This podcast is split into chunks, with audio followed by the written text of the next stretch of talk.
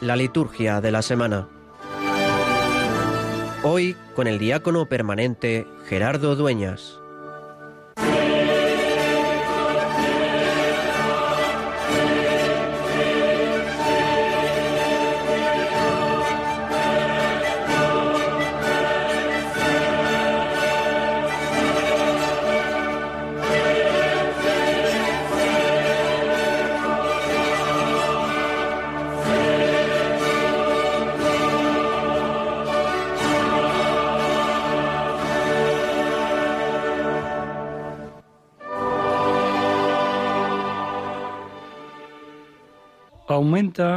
Oh Dios, la fe de los que esperan en ti y escucha las plegarias de los que te invocan, para que, al levantar hoy los ramos en honor de Cristo vencedor, seamos portadores, apoyados en Él, del fruto de las buenas obras. Por Jesucristo nuestro Señor. Amén.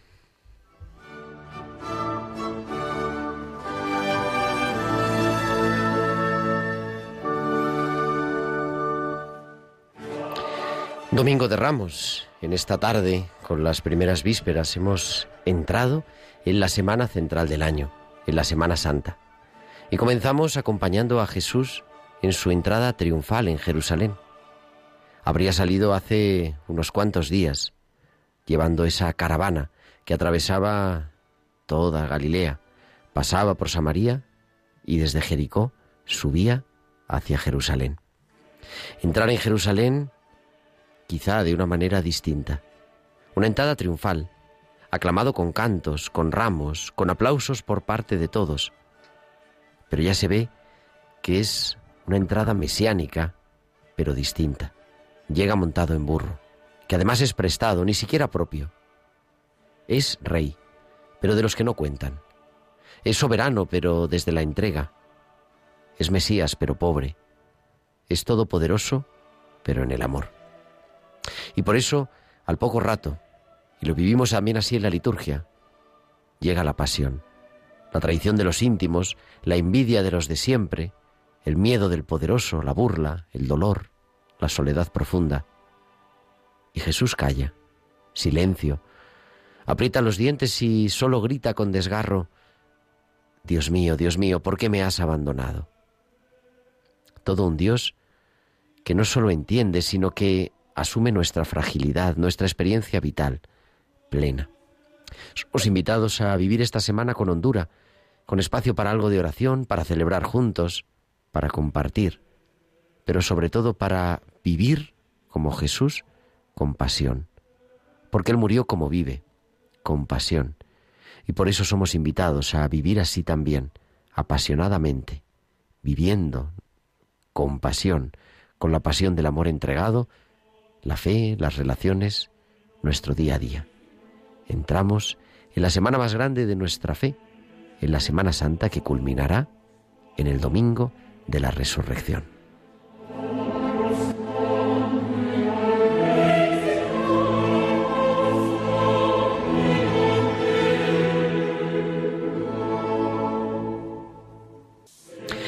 Pues muy buenas noches, queridos amigos de Radio María. Son las nueve y cuatro, las ocho y cuatro en Canarias, y comenzamos en directo desde los estudios centrales de Radio María en Madrid, en el Paseo de los Lanceros, una nueva edición de la Liturgia de la Semana, el programa que te acerca cada sábado por la noche, de 9 a 10 de la noche, de 8 a 9 en Canarias, la liturgia de esta semana, de esta semana que comienza y que comienza, que ha comenzado hace un ratito, porque sabemos que la semana litúrgica comienza los domingos, con un equipo muy especial. Hoy tengo aquí a mi izquierda en el estudio que siempre entra pues por teléfono o por otros medios normalmente, pero hoy aquí en el estudio Carlos Bastida, muy buenas noches. Muy buenas noches, Gerardo. Encantado de estar aquí contigo. Carlos es, como saben sus fans, porque tiene muchos fans Carlos Bastida. No crean que solamente tiene fans Marta Troyano, también tiene Carlos Bastida. Y es el capellán del Hospital de Canto Blanco en Madrid y también de la Residencia de Mayores Nuestra Señora del Carmen, también en Madrid, que están enfrente una de la otra. O sea, que no tienes que coger el coche para ir de una... Bueno, sí, coger el coche, ¿no? Coge el coche porque es una residencia muy grande y entonces hay que, hay que moverse en Pero coche. está al ladito, al ladito. Enfrente, sí.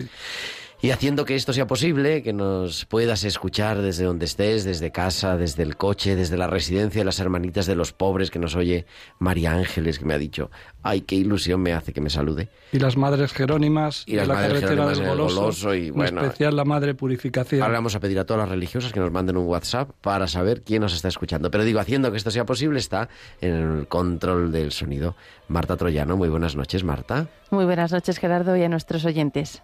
Y como decimos, pues para hablar, ¿de qué vamos a hablar? ¿De qué vamos a hablar? Pues no podemos hablar en el programa de la liturgia de la semana, que siempre hablamos de la liturgia de la semana, que de la Semana Santa, o sea, tema monográfico. La Semana Santa, el Domingo de Ramos, lunes santo, martes santo, miércoles santo, el jueves de la última cena, el viernes santo la pasión del Señor, el sábado la sepultura, acompañar a María, el domingo de resurrección, el domingo de la semana que viene, el día más importante de todo el año, con la vigilia pascual y toda la celebración de la Pascua. Y algo más, viajaremos también, si las conexiones lo permiten, hasta Jerusalén para saber cómo se vive allí, donde todo sucedió, cómo se celebra la Semana Santa también en Jerusalén, en la Tierra Santa. Y queremos que nos escuchéis, que estéis ahí al otro lado, pero también que nos compartáis con nosotros, con, nuestro, con vuestros comentarios en el correo electrónico liturgia de la semana 1 arroba radiomaria.es, liturgia de la semana 1 con número, arroba radiomaria.es, o también a través de las redes sociales. En Facebook somos Radio María España y en Twitter arroba Radio María España. Y también, por si fuera poco, durante la emisión del programa nos podéis escribir para decir que nos estáis escuchando o cualquier comentario, pregunta, sugerencia a nuestro WhatsApp del estudio al 668 594 383 668 594 383 pues creo que ya tenemos todo preparado. Las nueve y siete entramos en el domingo, en este domingo de Ramos, en la Pasión del Señor.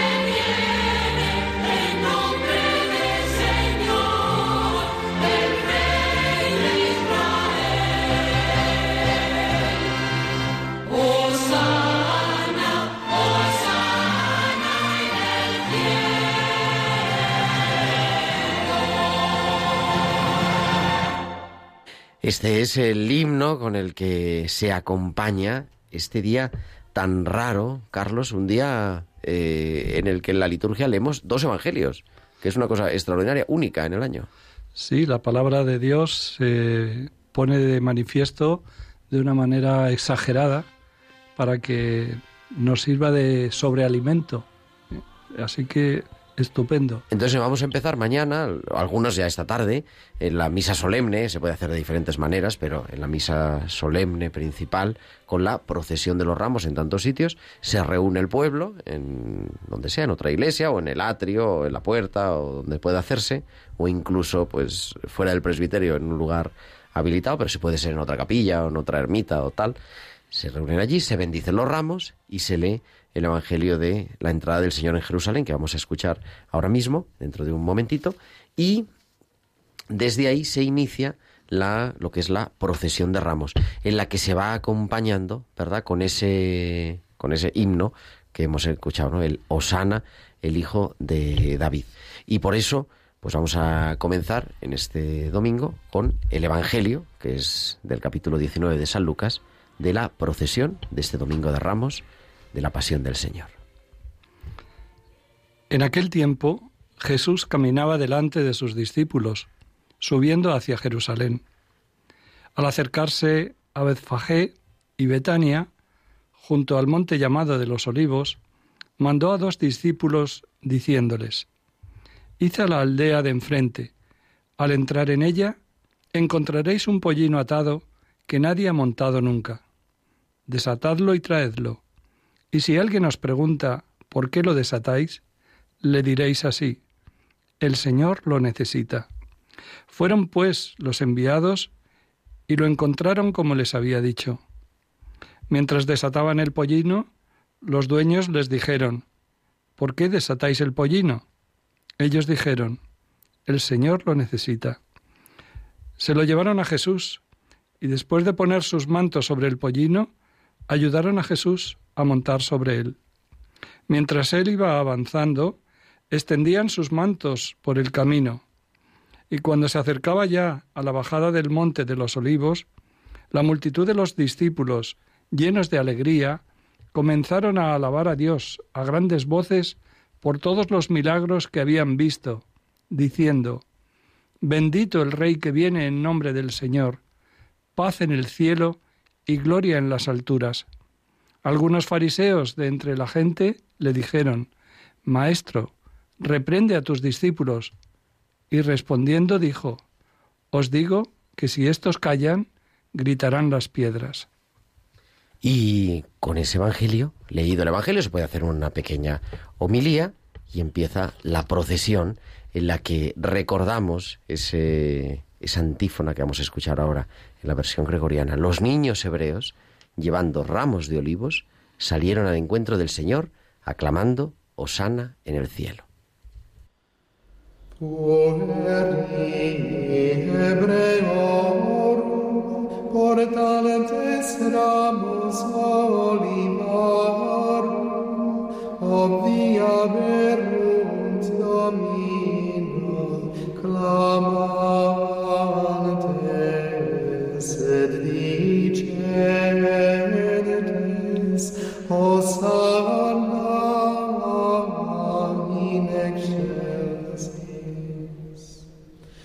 Domini est terra et plenitudo eius, orbis terrarum et qui habitant in eum.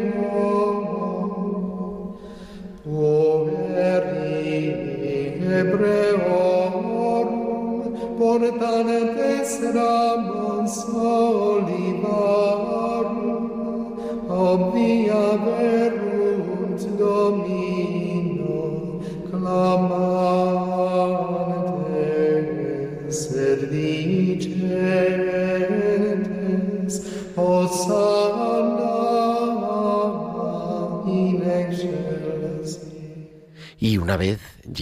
ya a la procesión, al altar, se viene al altar, se inciensa, y procede, y comienza la celebración de la Eucaristía ya en el altar, omitidos los ritos, el resto de ritos iniciales y por lo tanto el acto penitencial también, con la oración colecta. Y entramos en la liturgia de la palabra de este Domingo de Ramos, que como decíamos tiene dos grandes polos, el Evangelio de la procesión, o sea, el tema de la procesión, la entrada mesiánica, y luego el centro, que va a ser la proclamación de la pasión.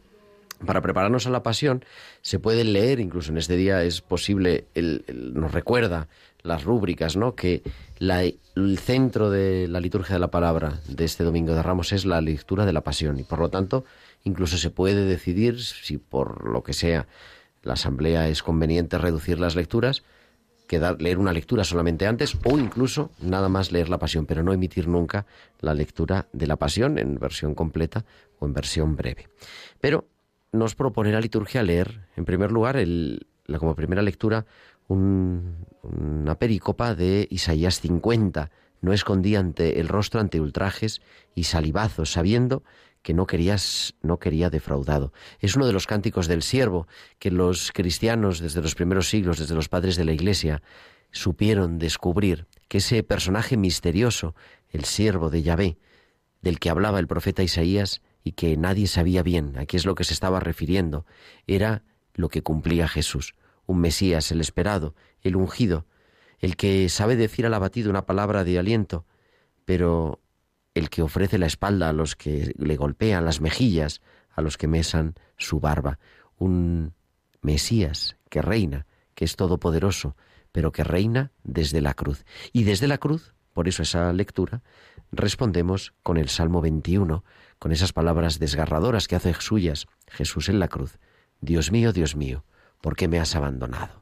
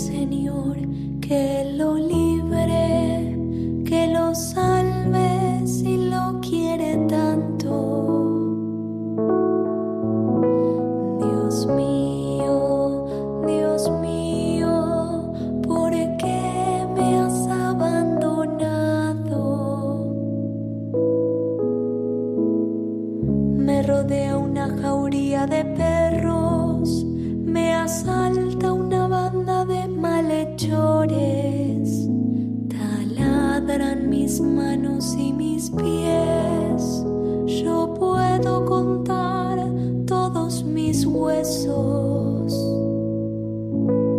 Dios mío, Dios mío. Y la segunda lectura de este domingo de Ramos es el himno, el himno de San Pablo, un himno antiguo, dicen los exegetas, un himno anterior a San Pablo, que recoge la carta a los filipenses en el capítulo segundo. Cristo, a pesar de su condición divina, no retuvo ávidamente ser igual a Dios, sino que al contrario, se despojó de sí mismo, tomando la, condición de esclavo, de diácono, hecho semejante a los hombres, y así se sometió a la muerte, incluso una muerte de cruz, y por eso Dios lo exaltó. Es un recorrido de toda la vida de Jesús.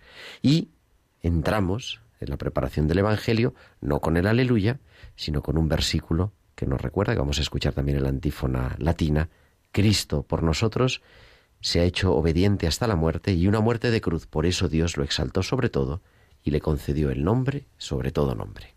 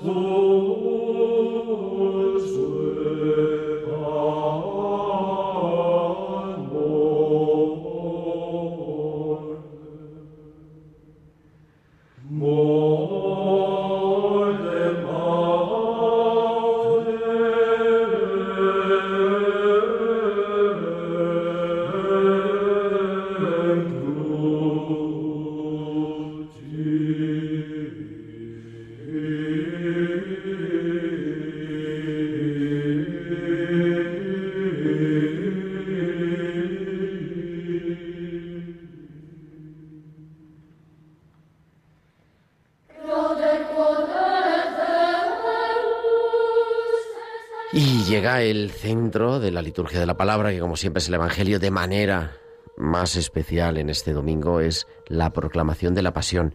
Para lectura de la pasión no se llevan cirios ni incienso, ni se hace al principio la saludación habitual, o sea, no se dice el Señor esté con vosotros, no se signa el libro, porque es la pasión del Señor. La proclaman normalmente tres diáconos, vamos, normalmente, anormalmente, pero, pero en la liturgia de manera normal serían tres diáconos. Si no los hay, pues los que haya y los presbíteros que haya, o en su defecto, eh, alguno, algún laico, reservando en ese caso al ministro ordenado la parte de Jesús. Este año estamos en el año C y el domingo de Ramos vamos leyendo el año A la Pasión según San, Mateo, el año B según San Marcos y este año C la Pasión según San Lucas. Evidentemente, por razón de brevedad, no la podemos leer. eh, yo invito a nuestros oyentes a releerla, a meditar esto, en estos días la lectura de la Pasión y solamente nos quedamos con el final para meternos en el comentario melético. Era ya como la hora sexta, y vinieron, sobre las, vinieron las tinieblas sobre toda la tierra hasta la hora nona, porque se oscureció el sol. El velo del templo se rasgó por medio, y Jesús, clamando con voz potente, dijo, Padre, a tus manos encomiendo mi espíritu. Y dicho esto, expiró. El centurión, al ver lo ocurrido, daba la gloria a Dios, diciendo, Realmente, este hombre era justo. Y para comentar pues estas lecturas, la pasión y toda la liturgia del Domingo de Ramos, tenemos aquí que ya nos acompaña a Carlos Bastida. Carlos, muy buenas noches, te escuchamos.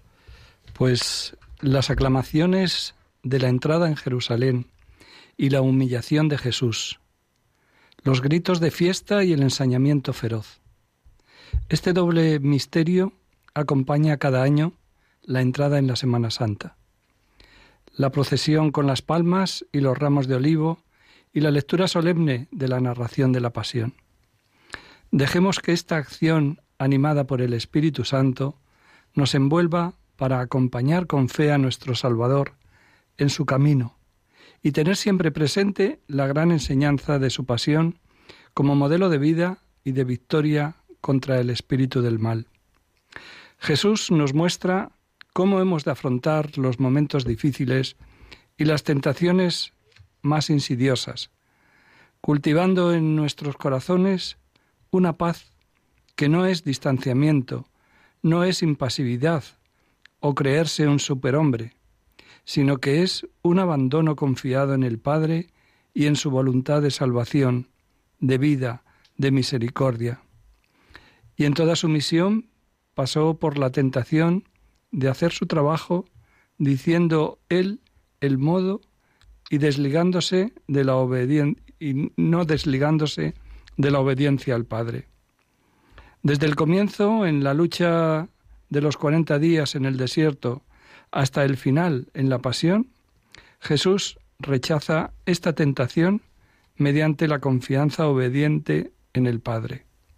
En su entrada en Jerusalén nos muestra el camino, porque en ese evento el maligno, el príncipe de este mundo, tenía una carta por jugar, la carta del triunfalismo, y el Señor respondió permaneciendo fiel a su camino, el camino de la humildad.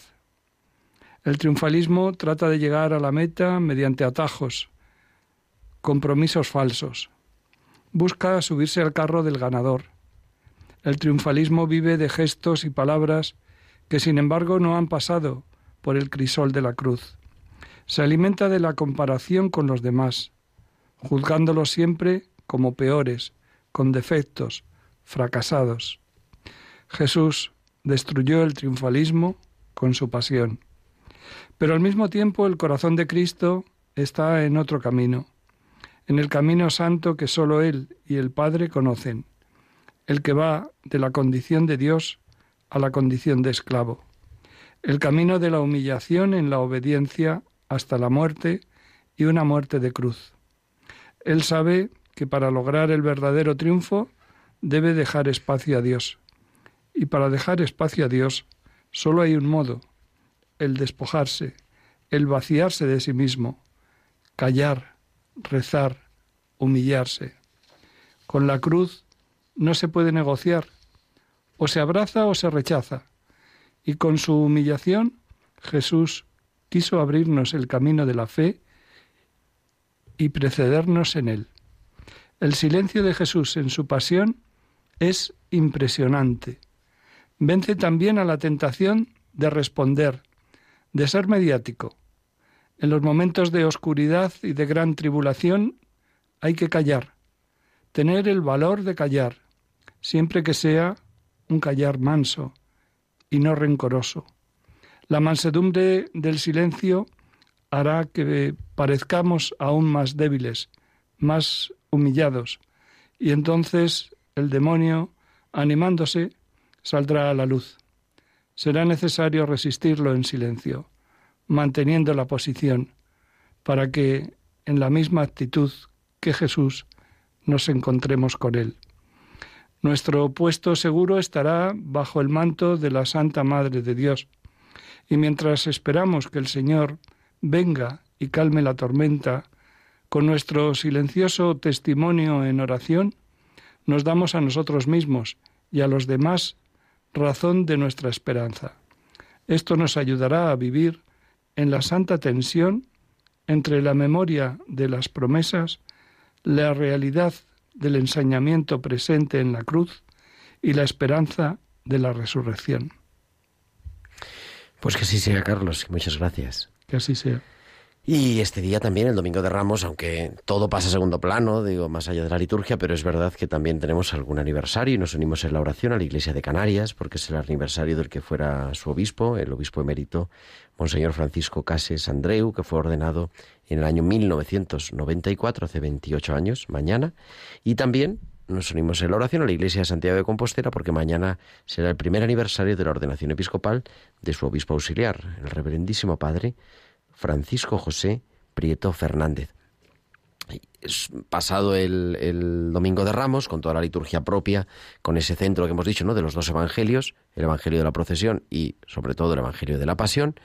Lunes, martes, miércoles santo, son días de la Semana Santa, evidentemente, con una liturgia propia que no se permiten otras celebraciones, que todo va preparando a lo que es el centro del año litúrgico, que es el trido pascual. El lunes santo, con ese recuerdo en el Evangelio, seis días antes de la Pascua, la unción de, en Betania, ¿no? De aquella mujer que todo lo que tenía preparado para la sepultura, ese caro perfume, se lo echa a Jesús y le enjuga su, el, le seca el pie, los pies con su cabellera, como ese signo de la unción y que se sigue realizando de manera preciosa en la iglesia de San Lázaro en Betania, en la Tierra Santa al otro lado de Jerusalén. Luego a lo mejor Juan Antonio Ruiz Rodrigo nos puede comentar un poquito. Y martes santo, todo va preparándose para llegar a la tradición final. Martes santo el Evangelio nos habla de esa predicción que hace Jesús, uno de vosotros me, me va a entregar, hablando de Judas, y también le recuerda a Pedro, tú dices que darás la vida por mí, antes de que cante el gallo, me habrás negado tres veces. El martes santo también nos unimos en la oración a la iglesia de Oviedo, porque es el aniversario de la muerte del que fuera su obispo, eh, Monseñor Lauzurica, que falleció en 1964, y también en acción de gracias a la Iglesia de Burgos, porque es el aniversario, el decimocuarto aniversario de la ordenación episcopal de su pastor, el arzobispo Mario Iceta Gabaco. Mario Iceta. Es un apellido muy difícil, que tiene muchas, tiene muchas letras. El segundo. Y el miércoles santo, en la recta final de, de estos días, ¿no? para entrar ya en el triduo pascual, el Hijo del Hombre se va como está escrito, dice Jesús, pero hay de aquel por quien es entregado. Todavía la Semana Santa y el triduo pascual no empieza hasta el jueves santo por la tarde y tenemos el jueves santo por la mañana tradicionalmente la misa crismal en otros sitios se adelanta en Madrid Carlos en Madrid el martes el martes santo, martes santo. normalmente suele ser el jueves santo jueves santo por la mañana sí en Madrid lo hacemos tradicionalmente los martes. Pues eso, la misa crismal.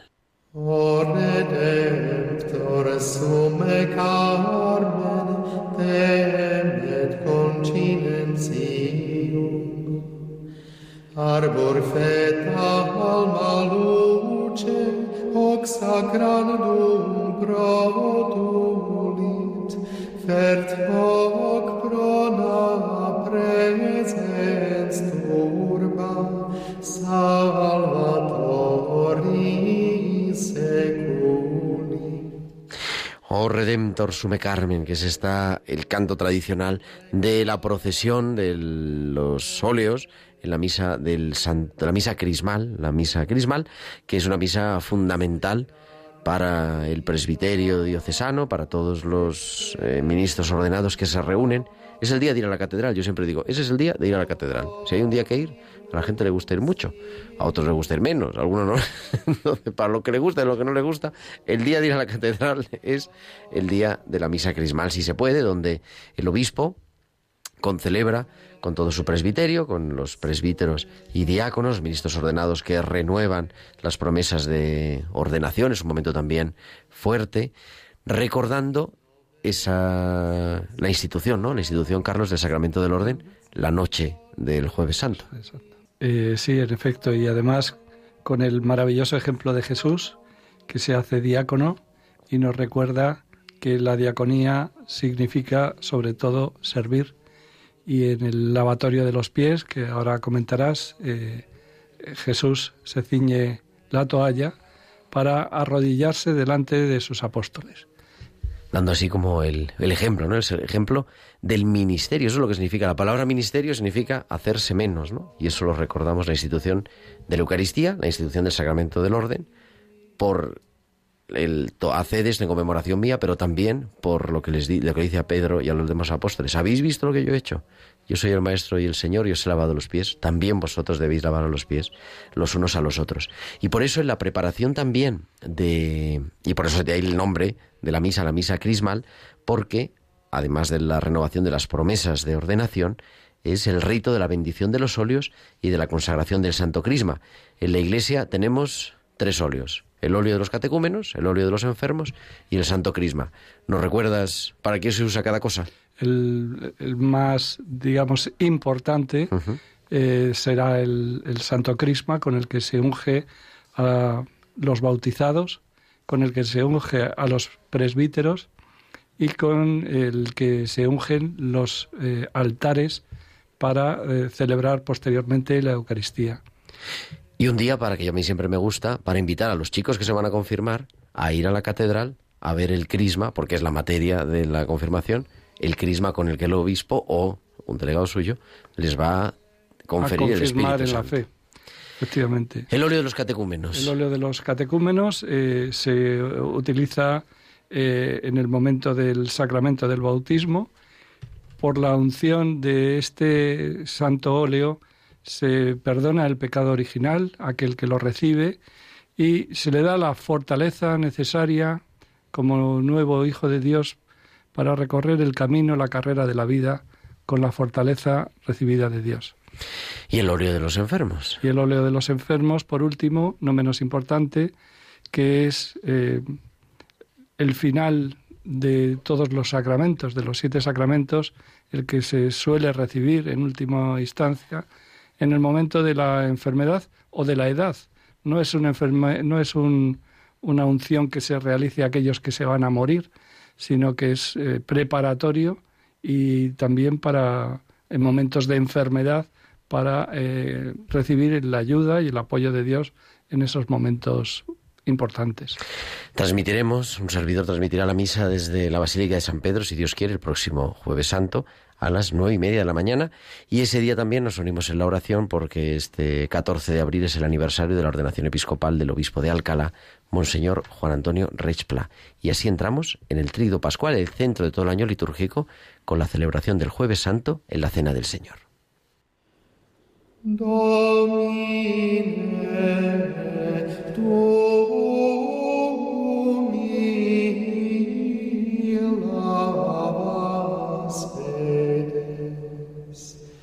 respondit Iesus et dixite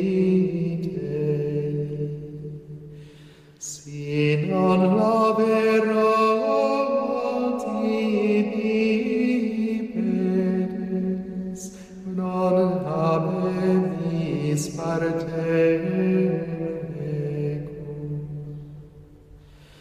Venit ergo simon jueves santo no es el día más importante de la- del Trído Pascual, aunque a veces lo parezca. Yo creo que es importante caer en la cuenta, ¿no? Hay una solemnidad progresiva.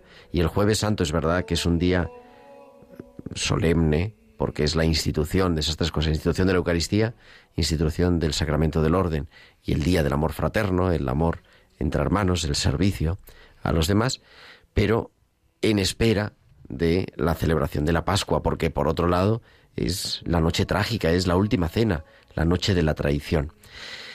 A la hora vespertina, solamente por la tarde, de manera habitual, solamente una misa en la comunidad cristiana que se celebre, se reúne todo el pueblo, concelebra el clero que esté presente y se recuerda la celebración, la institución de la Eucaristía. Y ese signo, la liturgia romana siempre es muy sobria. Entonces, cuando hay un signo, lo tenemos que resaltar. Ese signo es un poco lo que nos recordaba Carlos, el signo del lavatorio de los pies. Escuchamos el Evangelio del lavatorio de los pies. Jesús, que estando sentado a la mesa el día de la institución de la Eucaristía, la institución la leemos en la segunda lectura, pero en el Evangelio no nos habla la institución de la Eucaristía. San Juan conoce la Eucaristía y celebra la Eucaristía, pero no nos relata la Eucaristía, sino que en el momento de la Eucaristía recuerda este hecho que es que Jesús se levanta, se quita el manto, se ciñe la toalla y se pone a lavar los pies a los discípulos. Y eso se recuerda también en la celebración, las personas que han sido designadas, normalmente 12, se, se sientan y el que preside la celebración, el presidente, deja la casulla, igual que Jesús dejó el manto, y ciñéndose la toalla va lavando los pies. Ese signo de servicio, que quiere ser más que un signo, quiere ser un signo significativo, que ponga de manifiesto la importancia del servicio para poder celebrar la Eucaristía. Por eso también es el día de Caritas. Se celebra la Eucaristía en la que se consagra el pan para comulgar los fieles y el clero, tanto el jueves santo como el viernes santo, porque el viernes santo no hay consagración, y terminado, terminada la celebración, se traslada hacia la reserva, traslado del Santísimo Sacramento, para acompañar a Jesús, la segunda parte, la noche del jueves santo, acompañar a Jesús en su oración.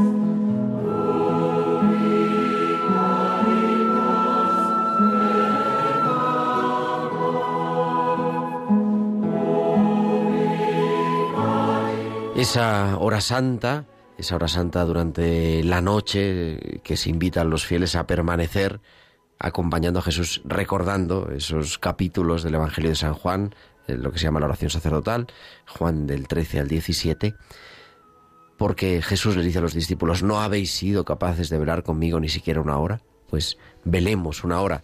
Hay mucha costumbre de visitar los monumentos que se dice, ¿no? De los siete monumentos, bueno, está bien, todo lo que sea la piedad popular y nos ayude a mantener nuestra fe siempre es bueno, llevando el centro, ¿no? El acompañar a Jesús en esa noche. Y entramos en el Viernes Santo, el día de la pasión del Señor, el día de la cruz.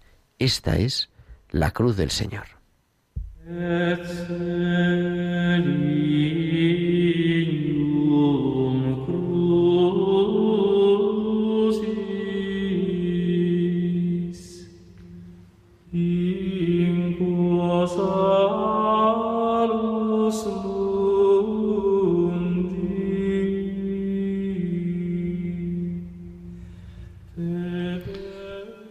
Hemos comenzado esta celebración del Viernes Santo postrándonos en el suelo, en silencio, ante el Señor que muere en la cruz por nuestros pecados, y nos hemos dirigido a Dios diciendo, Oh Dios, tu Hijo, Señor nuestro, por medio de su pasión ha destruido la muerte, que como consecuencia del pecado nos alcanza a todos los hombres.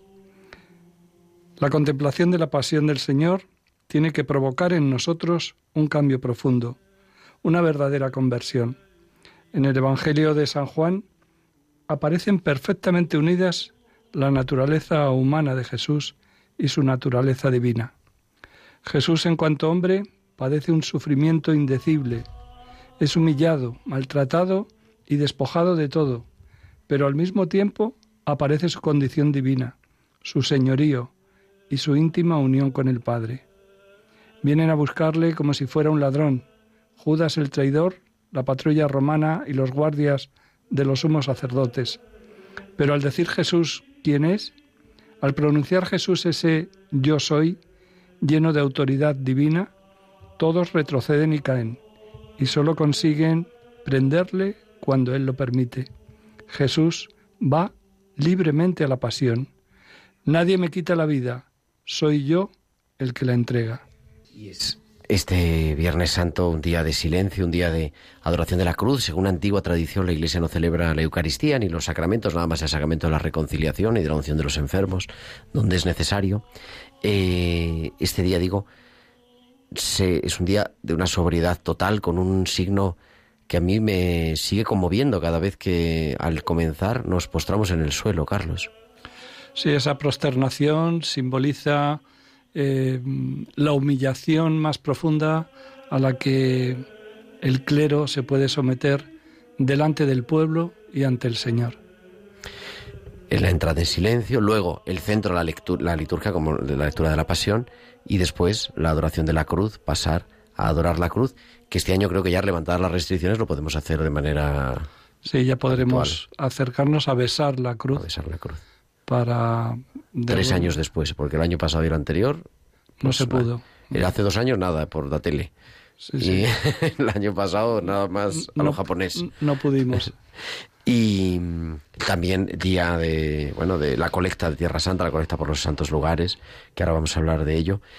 Ese día eh, celebraremos también, acompañaremos en la celebración al Santo Padre, al Papa Francisco, que presidirá la celebración de la Pasión a las 5 de la tarde, y también después el tradicional Vía Crucis desde el Coliseo, que transmitiremos también aquí en Radio María a las nueve y cuarto de la noche.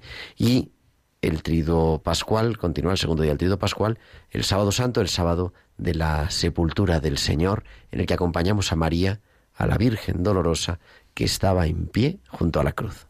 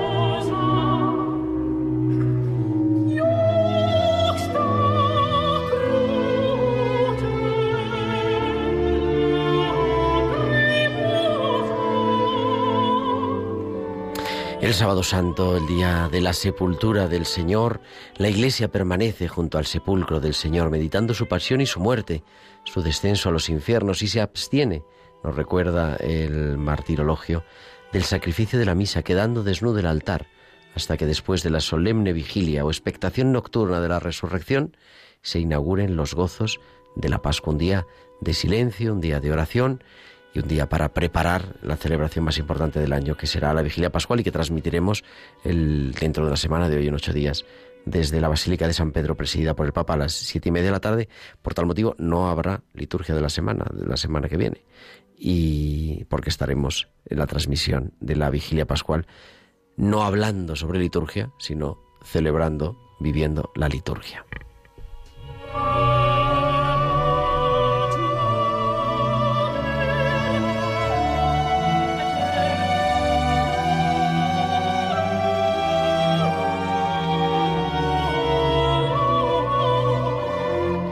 Y a las 9.44, son las 9.44, 8.44 en Canarias, 10 y 44 en Jerusalén. Y tenemos la suerte y el honor de que nos acompañe al otro lado del teléfono a Juan Antonio Ruiz Rodrigo, director del Instituto Español Bíblico y Arqueológico en Jerusalén, doctor en Sagrada Escritura por el Pontificio Instituto Bíblico, especialista en arqueología bíblica, guía de Tierra Santa. Bueno, es todo lo que puede ser uno, lo es Juan Antonio. Muy buenas noches noches. Muchas gracias por acompañarnos, que en Jerusalén ya es un poco tarde, las once menos cuarto y además... A vosotros por la invitación. ¿Cómo está la cosa? Que hemos oído algunas cositas así. Hay una vida relativamente tranquila en Ras Alamut. Bueno, aquí la tranquilidad siempre es relativa, ¿eh?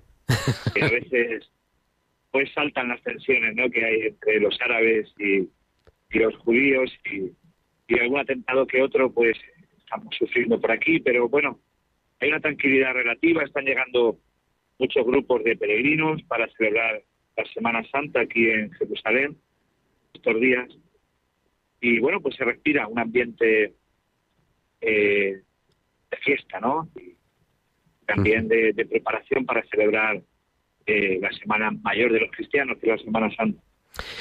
Has estado, creo que que esta es, ahora por lo menos en esta etapa, no sé si antes has estado alguna vez acompañando a algún grupo o incluso viviendo allí, pero en esta etapa ya de director de la Casa Santiago, la tercera Semana Santa, pero así la primera con una cierta normalidad. ¿Cómo es celebrar la Semana Santa en la ciudad santa de Jerusalén? Bueno, pues eh, antes, durante la cuaresma, ha habido unas estacionales, eh, son en, en distintos lugares no emblemáticos de la pasión, pues como es Dominus Flevi, Gesemaní, la flagelación, eh, esta mañana en Betfagé, pues el lugar que representa y que recuerda el Domingo de Ramos. Está todo esto como una preparación a la Semana Santa y ya mañana, Domingo de Ramos, eh, se centra la atención en, en un santo lugar que es Betfagé, que es un convento franciscano. Al lado de, Eh, al lado de Casa Santiago. Muy cerca de Casa de San cerca de la iglesia del Paternoster y de la Ascensión. Y hay una procesión, así con un ambiente muy festivo, donde, bueno, pues van los cristianos de Jerusalén, los peregrinos que llegan, por supuesto, pedido por el patriarca latino de Jerusalén y, y por el padre custodio de la custodia franciscana. Entonces hay una procesión que va desde Befagé eh, bajando el Monte de los Olivos, cruzando el torrente Cedrón, eh, atravesando la Puerta de los Leones a Santa Ana, o la piscina de Bethesda, donde finaliza esta procesión, el Domingo de Ramos, así, en un ambiente festivo, con palmas, con, con ramos de olivos y tal. Eh, y luego, mm, sobre todo, la atención se centra ya en el trío pascual, ¿no? El Jueves Santo se celebra la misa de la Cena del Señor por la mañana, por una cuestión del status quo. Histórica, es- en Tierra Santa los horarios son distintos. pues, sí, sí, sí, cuando se hizo la reforma litúrgica, pues había un documento ya firmado eh, para evitar las disputas entre las distintas confesiones cristianas y no se pudo cambiar, ¿no? Y entonces, Jueves Santo, la Cena del Señor se celebra por la mañana en la Basílica del Santo Sepulcro. Viernes Santo, el oficio litúrgico de la, de la Pasión del Señor se celebra. Y Sábado Santo, la Vigilia Pascual se celebra también por la mañana en la Basílica del Santo El Sepulcro. antiguo que se llamaba, ¿no? Mi abuela luego- decía el sábado de gloria, por eso, porque se celebraba por la mañana antes de la el reforma. sábado de gloria, claro, porque es antes de la reforma litúrgica. Y por el, debido al statu quo se tiene que celebrar así. Eh, y luego, bueno, pues el viernes santo, el jueves santo, por ejemplo, por la noche, hay hora santa en Gesemaní, la Basílica de la Agonía, el lugar que recuerda eh, la oración de Jesús, Gesemaní cuando suda sangre y agua, aquella tarde-noche, ¿no?, de, que debió ser tremendo, ¿no?, terrorífico cuando él veía que, la pasión se acercaba, ¿no? Eh, y después, cuando llega Judas, cuando ya lo, lo apresan, y eh, después de la hora santa hay muchos peregrinos que hacen eh, la ruta que hizo Jesús en su última noche, ¿no? Atraviesan el torrente Cedrón y van hacia el lugar de San Pedro en Galicanto, que es una iglesia dedicada a San Pedro cuando cantó el gallo, es decir, donde estaría situada la casa de Caifás y donde Jesús pasaría la última noche a la espera de que llegara el día y de ser juzgado, ¿no? En la casa de Caifás. Y luego, eh, también el jueves santo por la tarde, eh, pues hay una procesión de los franciscanos que van al cenáculo. El cenáculo no es propiedad de, de la custodia franciscana, es del Estado de Israel. Entonces les permiten ir a los franciscanos y los peregrinos y hacer allí la representación del lavatorio de los pies. Y luego el Viernes Santo, como decía, eh, al principio es la celebración de la Pasión del Señor en la Basílica. Después, a partir de las once y media, se comienza la oración del Vía Crucis por la Vía Dolorosa, por las calles de la ciudad vieja. Y, eh, y luego también por la tarde-noche, a las 8, está la procesión fúnebre. Que hacen una representación, descienden un Cristo desde la parte superior de la Basílica de Santo Sepulcro, donde está situado Ujú. ¿El eh, la capilla de la crucifixión, el Calvario, Golgotha, lo descienden a la piedra de la unción y después eh, ya Con un Cristo que le, que le juntan los brazos, y eso he tenido casi, es, es, es espectacular. Es. Sí, sí, es espectacular. Y ya lo introducen en, en el Santo Sepulcro y cierran la puerta a la espera de la resurrección. Sería el día siguiente.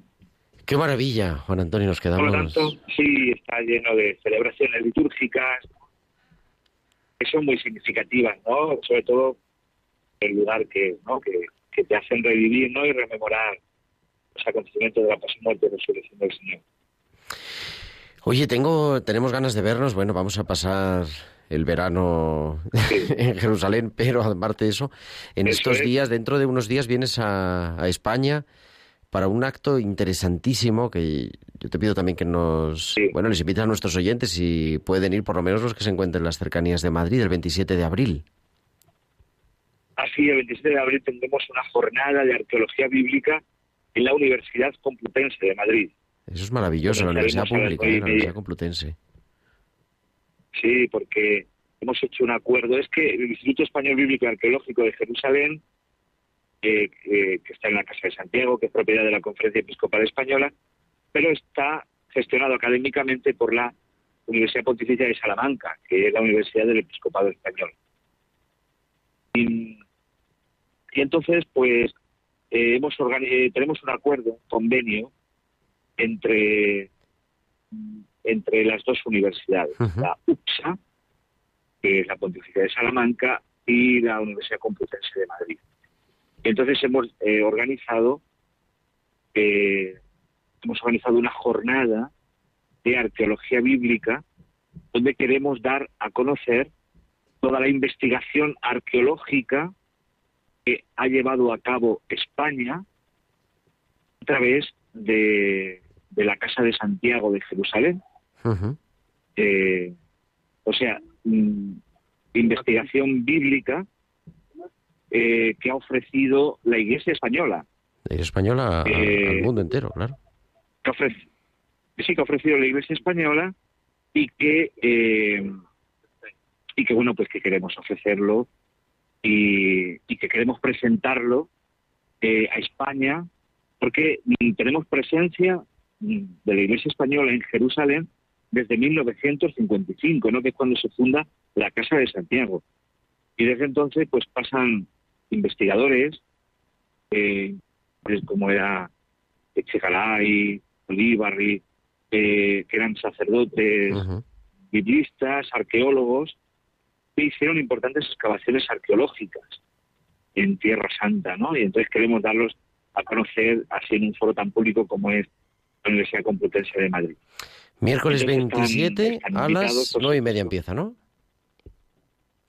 Empieza a las nueve y media a- con la recepción eh, y después eh, se van sucediendo distintas ponencias. En primer lugar, pues comenzaré yo eh, presentando la Casa de Santiago y esa investigación arqueológica que ha llevado a cabo ¿no? desde 1955 eh, pues hasta ahora, hasta la actualidad.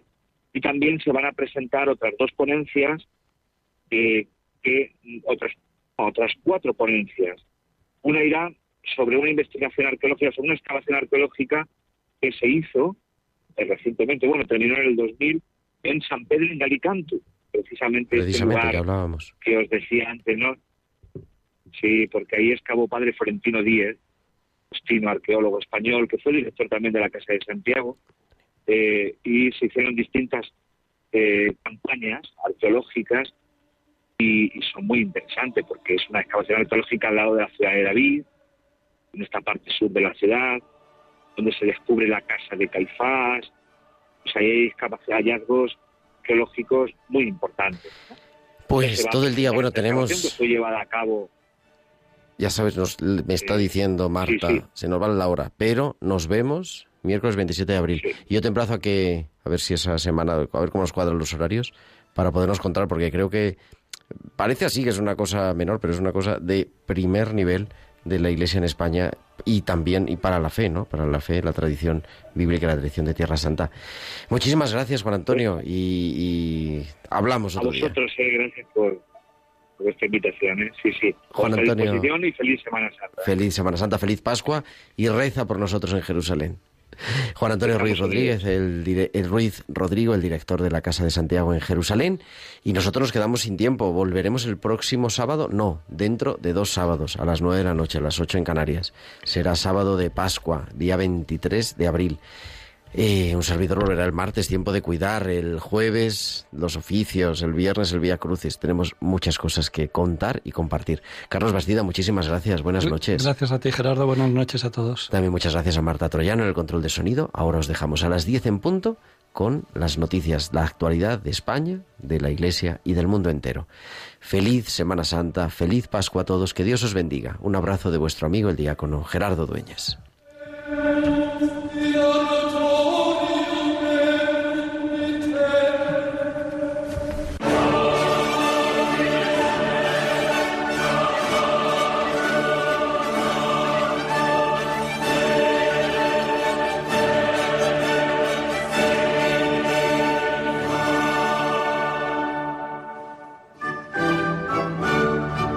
Han escuchado la liturgia de la semana con el diácono permanente Gerardo Dueñas.